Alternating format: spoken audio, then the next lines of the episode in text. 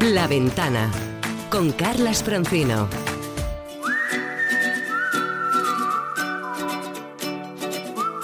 El mejor de los viajes siempre es el próximo. Hey there, let's get away.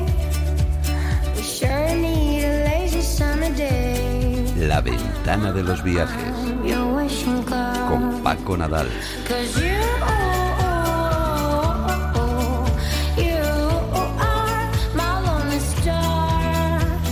¿Tú tienes, ¿Tú tienes idea, Roberto, de dónde anda Paco? Me lo han dicho. Después de su mes africano. Sí, sí, sí, Eh, Paco Nadal, buenas tardes. Hola, ¿qué tal? Muy buenas tardes. Sigo, sigo en África, realmente sigo en África. A, a ver, ver, a ver, a ver, a ver, matiza eso. Bueno, estoy en las Palmas de Gran Canaria, en la isla de Gran Canaria. Eh, bueno, que, eh, que es. Bueno, yo no me metería en jardines, sí, pero no, bueno, da no, a igual. ver, estoy diciendo geográficamente. Geográficamente. geográficamente, la tengo aquí enfrentita de África, sí. Pues estoy en las Palmas de Gran Oye, casi Canaria. coincidimos. El viernes Claro. Estuvimos en la, Sí. en la ventana en la graciosa. Es que Claro, Paco quería estar hoy en la graciosa. Ah, Como amigo. no me llevasteis, como no me Ya. llevasteis, tenía envidia y es que venir a Canarias a mí siempre es un placer, me encanta. Y vosotros estuvisteis en la octava, en la más pequeñita, Sí. y hoy estoy en, en, la, en la más grande, por lo menos en la ciudad más grande de- del archipiélago, que es Las Palmas de Gran Canaria. ¿Has descubierto algo nuevo de la isla para compartir con los oyentes? ¿Alguna cosa que no hubieras visto antes? Pues mira, sí, porque mm, confieso que no es la ciudad ni la isla que más conozco del archipiélago, he estado, pero no mucho, ¿no?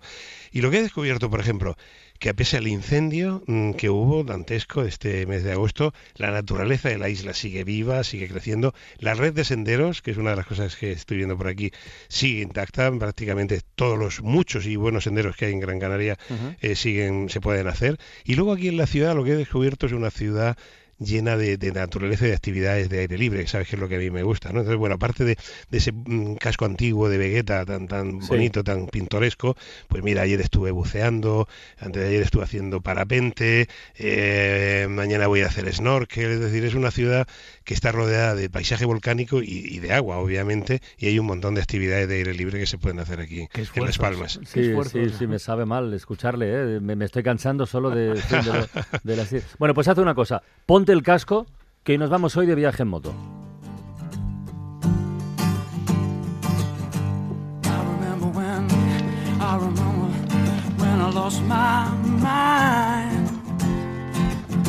Was something so pleasant about that face. Even your emotions had an echo so much space. Esta canción forma parte de la banda sonora de alguien que nos visitó en la ventana hace, hace unos meses. Yo creo que muchos oyentes le recordarán, porque es un viajero en moto, viajero por todo el mundo además. Y esta música y su BMW 850, bueno, todo eso nos dejó un, nos dejó un recuerdo que dijimos, coño, hay que repetir algún día y vamos a hacerlo. Charlie Sinewan, buenas tardes. Buenas tardes, Bueno, muchas Carlos, gracias. para mí eres tocayo. o Carlos, sea, somos tocayos. Hola, ¿Cómo estás, amigo? ¿qué ¿Qué tal? Paco? ¿Qué ¿Qué tal? tal? ¿Cómo va eso? Pues muy bien, la verdad. Eh, hablamos de- del libro que habías escrito, del El mundo en moto, de, en fin, de todas las experiencias que has ido acumulando y nos dejaste con ganas de saber, contesta Paco, por favor, nos, nos dejaste con ganas de, de saber qué ibas a hacer este verano, ¿qué has hecho? Pues este verano he estado haciendo gira con el libro y además he, he hecho la Transpirenaica, desde Cap Ah. de Creus hasta el Cantábrico y ha sido espectacular, la verdad, en caminos y en historias. Así que eh, llevaba muchos años viajando, llevo muchos años viajando también por España, pero nunca había eh, viajado tanto por España grabando. Y la Es- verdad es que me, me ha gustado mucho. Eso luego lo cuentas para que la gente lo pueda, lo pueda ver, lo, Sí. pueda, lo pueda compartir. Mira, una de las historias que ha descubierto Charlie este, este verano, la historia dels Golluts, en la comarca del Ripollès, en la provincia de Girona.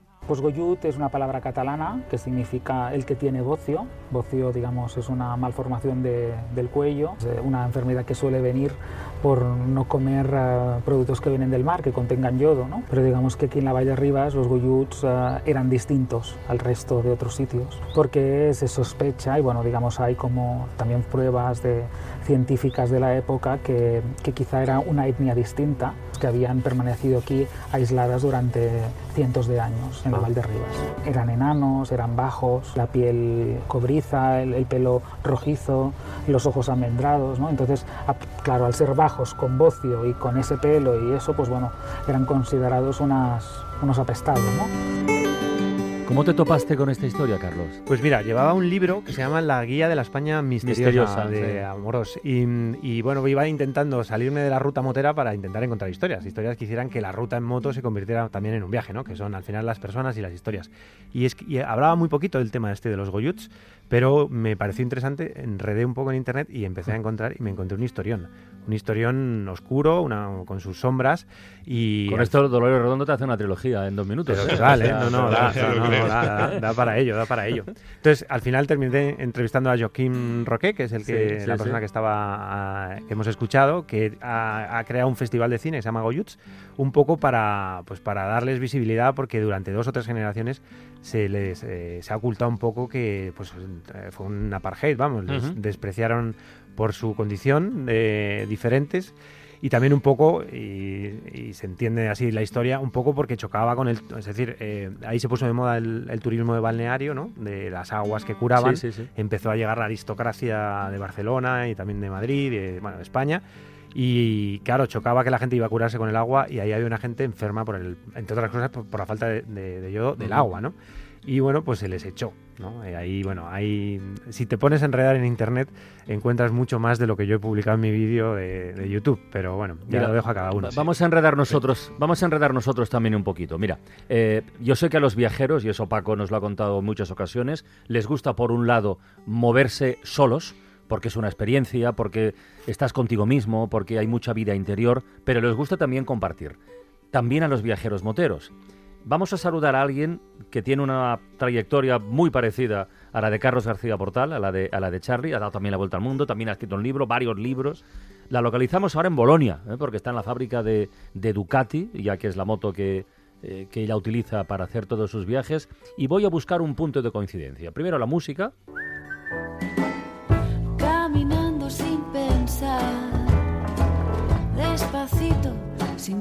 que ganar, paseando sin correr. Voy a soñar despierto. La buena música, este sería el primer punto en común. Y el segundo, leemos en sus cuentas de Twitter, Charlie, llevo 10 años dando la vuelta al mundo en moto y lo cuento en directo. ¿Me acompañas? Y nuestra invitada de ahora, desde 2011 dando la vuelta al mundo en solitario en moto. ¿Vienes conmigo? Bueno, se estaba respondiendo uno a otro. ¿no? Alicia Sornosa, buenas tardes. Hola, buenas tardes a todos. ¿Qué tal, hola, Alicia? Hola, Alicia. ¿Qué tal? ¿Cuántas respuestas habéis tenido a esta pregunta? ¿Cuánta gente ha dicho, "Ch, eh, yo me apunto o quiero hacer lo mismo, Alicia? Bueno, pues hay mucha gente que, que se apunta porque además, eh, fíjate si hay gente que se apunta que yo organizo viajes, varios viajes al año para grupos, para toda esta gente que quiere viajar conmigo y bueno, les organizo unos planazos y nos vamos pues, desde un día hasta 15 por ahí. Pero, además- pero, pero, ¿qué tiene de, perdona Paco, qué tiene de especial para que no lo conozca? Lo- viajar en moto. Una cosa es eh, ir en moto, moverse por la ciudad, tal, y la otra es dar la vuelta al mundo en moto. ¿Qué tiene de especial las dos ruedas? Pues mira, las dos ruedas lo que tiene de especial es que es el vehículo más permeable que hay. Aparte de llegar donde tú quieres, más lejos que en coche, que en transporte público o que en bicicleta, produce curiosidad en las personas. Y no hay nada más maravilloso que llegar a un sitio, levantarte la visera del casco, que es lo único que te separa con los demás, y tener alrededor a un montón de gente preguntándote que dónde vas, de dónde vienes, que cuánto cuesta la moto, si es gasolina o diésel, que cuánto corre, todo eso. Y es la mejor manera de empezar a hablar con la gente local, que yo creo que al final es lo que nos gusta a todos. Paco, dime. Sí, no, no, yo quería, a ver, los dos son grandes amigos, tanto Charlie como Alicia. Además, Charlie y yo nos conocimos de una manera muy original, a ver, como se conocen los viajeros, ¿te acuerdas, Charlie? Cata- en, la- en las cataratas, en las cataratas Victoria. No nos íbamos a Total, conocer nada. en un, un bar haber conocido en Leganés, Yo no. sí, nos podíamos haber conocido en Leganés, pero nos conocimos en las cataratas Victoria. Yo iba camino de Botswana, él iba camino de Dios sabe dónde y coincidimos en una casa que nos dieron allí cobijo y había un tío chalado con moto que resulta que era eh, de Madrid y, y bueno, era Charlie y nos conocimos. Y Alicia la conozco también de, de- de hace un montón de tiempo y hemos hecho muchas cosas juntos. Pero quería Sí. preguntaros, ¿esto es una secta? O sea, lo de, ya has visto, Carlos, que los dos son muy buenos comunicadores, Sí, señor. transmiten muy bien, Sí, señor. que eso es fundamental Y para escriben. Describen y cuentan sí. y los oyes y dices yo quiero comprarme una moto, ¿no? Pero yo quiero preguntaros, vosotros que tenéis una comunidad grandísima en YouTube, en todas las redes sociales, ¿esto de viajar con moto es una secta o, o está abierto a todo tipo de gente? Es decir, ¿o gente, o sigue gente solo que tiene moto o, o no? Voy yo A mí me sigue gente que tiene moto y gente que no la tiene. Claro. Yo creo que no es una secta, es una manera de viajar, como hay otros que viajan en barco o en bicicleta, pero que está, por supuesto, abierta a, a todo el que le guste el viaje, que es lo fundamental. Totalmente de acuerdo. Yo, para mí no es una secta, por supuesto. Yo hago grandes esfuerzos para que la gente que me siga no solo sea motera. Y eso a veces Claro. sí que es verdad que me perjudica en los muy moteros. Es decir, yo tengo un canal de YouTube y vivo, mm, entre, vamos, vivo básicamente el canal de YouTube. Entonces, cuando hago vídeos que son muy, eh, pues que salen historias como las de los Goyuts, siempre hay un porcentaje de moteros que se cabrea porque no hay más moto, ¿no? Se cabrean los de la secta, los de la secta. Pero también pasa. Al revés, pero también pasa al revés. Si meto todo moto, la gente que es viajera dice, "Joder, tío, bájate de la moto, cuéntame algo, ¿no? Entonces estoy ahí en el, en el alambre. es más complicado, yo creo, para él dar con este punto intermedio. Lo mío es más sencillo porque es más escrito y más de fotos y, y sobre todo utilizo mucho Instagram y entonces ahí entra la moto, no entra, no sé. Eh, pero tiene, tiene razón, ¿eh? la gente de motos a veces se enfada porque no le enseñas tanta moto. Pero bueno, que se fastidien un poco y se culturicen. Oye, yo quería que contarais los dos, y lo hacéis en los, en los libros, en el tuyo de 360 grados, una mujer, una moto y el mundo, hay muchísimas. Quería que compartierais con los oyentes alguna historia concreta, algún episodio, alguna anécdota. Lo de la, conocerse en la Catarata de Victoria no está mal, la que han contado Paco y Carlos. Pero tú, Alicia, por ejemplo, si te pregunto ahora algo que te venga a la memoria, algún recuerdo de algún viaje o algún momento especial, bueno, malo o regular, me da igual, ¿eh? ¿Qué contarías? ¿Qué te viene a la cabeza? Pues mira, yo contaría una cosa que, que empezó muy mal y acabó muy bien, que fue un terremoto que viví en la frontera de México con Guatemala, un terremoto de 7,6 en la escala y, y que la verdad que fue horrible porque iba conduciendo la moto por una carretera y de repente empecé a notar como que el suelo estaba blandito y me mareaba. Qué raro, qué raro. Y cuando por fin llego a la entrada del pueblo y paro en el semáforo detrás de una pick-up gigantesca, se empieza a mover el suelo para los lados y para arriba y para abajo. No podía bajarme de la moto, no podía poner la pata, empecé a sudar, a llorar como un, como un bebé y cuando eso terminó, que, que duró en total más de un minuto, fue bastante fuerte y vi cómo se caían los cristales de un centro comercial que había a mi lado y cómo se movía todo y, y se quedaba de repente todo en un silencio absoluto. Se dio la vuelta a un señor que tenía al lado que estaba barriendo la calle y me dice, ¿qué tal está? Y le digo yo, fatal, ¿qué ha pasado? Ha sido un sismo. Y ahí me entró la risa. Pero, pero, pero fue un sismo de los gordos, sí, sí. Por ejemplo, te puedo contar Ya. eso. ¿Y tú, Carlos? Pues te podría contar mil. Ahora estaba escuchando a Alicia y. Con el terremoto, ¿te imaginas? Sí, no, Qué barbaridad. Yo creo que, mm, no sé, te voy a contar cua- 40.000, no lo había pensado. pero te voy a contar, yo crucé Pakistán en el año 2009, ¿no? Y yo creo que ahí fue el punto de inflexión que, dec- en don- cuando decidí de- realmente que quería vivir así. Crucé Pakistán, que yo estaba muy asustado porque estaba muy, la zona estaba caliente, lo sigue estando. yo Ahí sigue, está- ahí sigue. Igual está peor ahora. Y crucé Pakistán, eh, pues un poco asustado. Al final terminé, eh, me co- encontré con un inglés, cruzamos juntos los dos en moto. Nos estuvieron escoltando durante varios días, ¿no? El ejército. Y, y cuando terminó Pakistán y crucé a India, me di cuenta que había sido in- inmensamente feliz, que me había encantado estar acampando en comisarías con las manos negras comiendo en la calle, hablando, intentando hablar con la gente, en la parte esta aventurera de tener, bueno, pues te están escoltando, ¿no? Y al final llegamos, eh, después de unos cuantos días, y cruzamos a India, y ese día dije, pues si esto era lo malo, yo quiero vivir así toda la vida, ¿no? Y ahí tomé la decisión de, de dar el cambio de, de vida, ¿no? Al- Después de haber cruzado un país muy complicado, quizás el más que, que he cruzado, y haberlo disfrutado, ¿no? Ahí yo creo que me hizo un poco la cabeza un... ¿Y tú, Alicia, el, clic. el clic cuánto lo diste? Pues yo creo que el clic lo di según pisé África. Según pisé África en la vuelta al mundo me di cuenta de que tenía muchos miedos que con el viaje se me estaban quitando, que conocer cosas distintas y llegar a lugares que nunca me había imaginado me sentaba fenomenal y era maravilloso y que además a mí lo que me interesaba era enterarme de cómo vivían los demás, de los distintos tipos de cultura que te encuentras, cotillear lo que comen en otros sitios y sobre todo cómo vive la gente. Y yo creo que esto lo llevaba yo muy dentro desde muy pequeña y, y en el momento que pisé, que pisé África, que para mí es el continente de la aventura, donde el ser humano está eh, más a flor de piel, ahí decidí que, que esto era lo mío, que yo no podía regresar rápidamente a España y que tenía que, que intentar vivir esto porque era lo que realmente me hacía feliz. Oye, Al- Alicia, y y tú que, bueno, eres- haces muchos viajes solidarios también, pero sobre todo tratas mucho el tema de mujer viajera. Eh, ¿Sigue siendo difícil ser mujer y viajera en el siglo XXI y sobre todo con una moto que pesa dos o tres veces más que tú? ¿Te has encontrado con problemas o a veces incluso puede ser una ventaja el- ese Pues- punto de ser mujer y, y viajando sola? Eh, yo creo que todavía no hay, no hay suficientes mujeres viajeras y, y suficientes mujeres viajeras en moto, pero creo que poco a poco cada vez vamos siendo más y, y hay más chicas que se animan a ir sobre dos ruedas. Es complicado para una mujer querer ser una mujer viajera en moto cuando no tienes ejemplos. No te- si no tienes ejemplos de personas que hacen eso, es muy difícil que lo sueñes. Pero ya empieza a haber más, o por lo menos empiezas a ver que hay más que, que probablemente las hubiera antes y no se contaba. Oye, Carlos nos, Carlos nos ha contado hace un momentito que ha hecho la Transpirenaica este verano. ¿Cuál es el último viaje que has hecho tú, Alicia? Yo me he ido este verano a hacer 15.000 kilómetros por el oeste americano. He estado rodando por Estados Unidos, que quería saber cómo viven los que tienen caballos y los que viven en el campo de verdad. Como lo de, lo de Leganés de antes, igual, ¿no? Igual, Sí, lo sí. mismo. Sí, sí. Pero, espera, es que, es que- que a, a- que a esta gente lo hacerle preguntas, ya sabes que te ríes a, a- a cualquier respuesta. Que os Oye. conteste, conteste a lo que me ha dicho Paco, que me parece muy interesante. Y Sí. creo que ser mujer y viajera no es una eh, es una ventaja, porque las mujeres no tenemos esa imagen de agresividad que, que tiráis con ella los hombres, desgraciadamente. A veces, es y verdad. enseguida, enseguida cuando Mm. llamas a una puerta, miran por el agujerito, si ven a un tío con barba así despeluchado, se piensan en abrir la puerta o no, pero cuando ¿A es quién una te refieres? ¿Qué forma de definir a Charlie? Enseguida te abre. Es que uno se despelucha de ponerse y quitarse el casco. Oye, ¿eh? ¿habéis con- hecho, ¿habéis hecho o querríais hacer algún viaje juntos?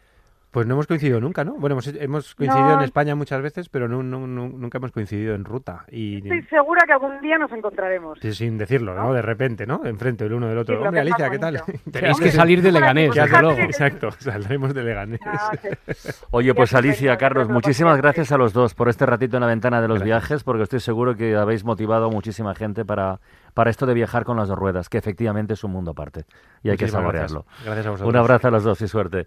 Paco, tienes Muchas tiempo gracias. para una recomendación, pero va a ser va a ser guiada, va a ser dirigida por mí además. Hay algo en mi tierra que tiene que ver con una bebida que nos gusta mucho a ti y a mí y a Roberto. a Hombre, ver, ya- ya lo creo, todo pues- tuyo, no diré más. Pues en tu tierra, la Espluga de Francolí, no sé si lo he dicho bien. Sí, ahora las pruebas de Francolí, hombre, claro. Se celebra la feria de la cerveza artesana. Qué bien O sea, deduces, a mí, Paco. por favor, que inventé el hashtag mi cerveza por ahí y que viajo para beber cerveza porque me va a pillar aquí en Gran Canaria si no me iba a la Espluga de Francolí, porque como te digo, hay maridaje de productos elaborados en la Muy bien. localidad con cerveza artesana que se elabora en toda la provincia de Tarragona y también en tierras de, de Lleida. Una gran excusa para los muy cerveceros. Haceros una foto y enviármela. Hashtag mi cerveza es por ahí, desde la Espluga de Francolí. Pues nos has puesto en bandeja la canción de cierre para la ventana de hoy. Ya No sabéis, otra, ya- no ya hay sabéis otra. cuál es, ¿no? Claro. Pues ala.